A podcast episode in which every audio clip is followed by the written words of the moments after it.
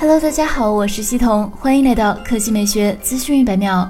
今日下午，在魅族的智能生活发布会上，魅族全智能手表魅族 Watch 正式发布。搭载基于安卓独立开发的 Flyme For Watch，采用高通骁龙 Wear 4100芯片，售价一千四百九十九元，将于明日上午十点正式开售。设计方面，魅族 Watch 采用一体式无顿点设计，提供了墨岩与天青两种配色选择，两款配色都使用了氟橡胶表带。通讯方面，支持当下绝大部分通讯方式，全系标配 eSIM，支持独立上网以及独立通信。Flyme For Watch 给手表带来手机级的系统体验，拥有三百项专项优化。魅族 Watch 支持全天候健康检测，包含全天候血氧、心率、压力、睡眠监测，搭载了一套完整的家庭守护内容，涵盖了行踪守护、数字健康守护和健康守护三个方面。接下来来看华为。华为智能汽车解决方案事业部总裁王军本月接受财经专访时表示，全球和中国都不缺车企，缺的是智能网联电动车领域的基础供应商。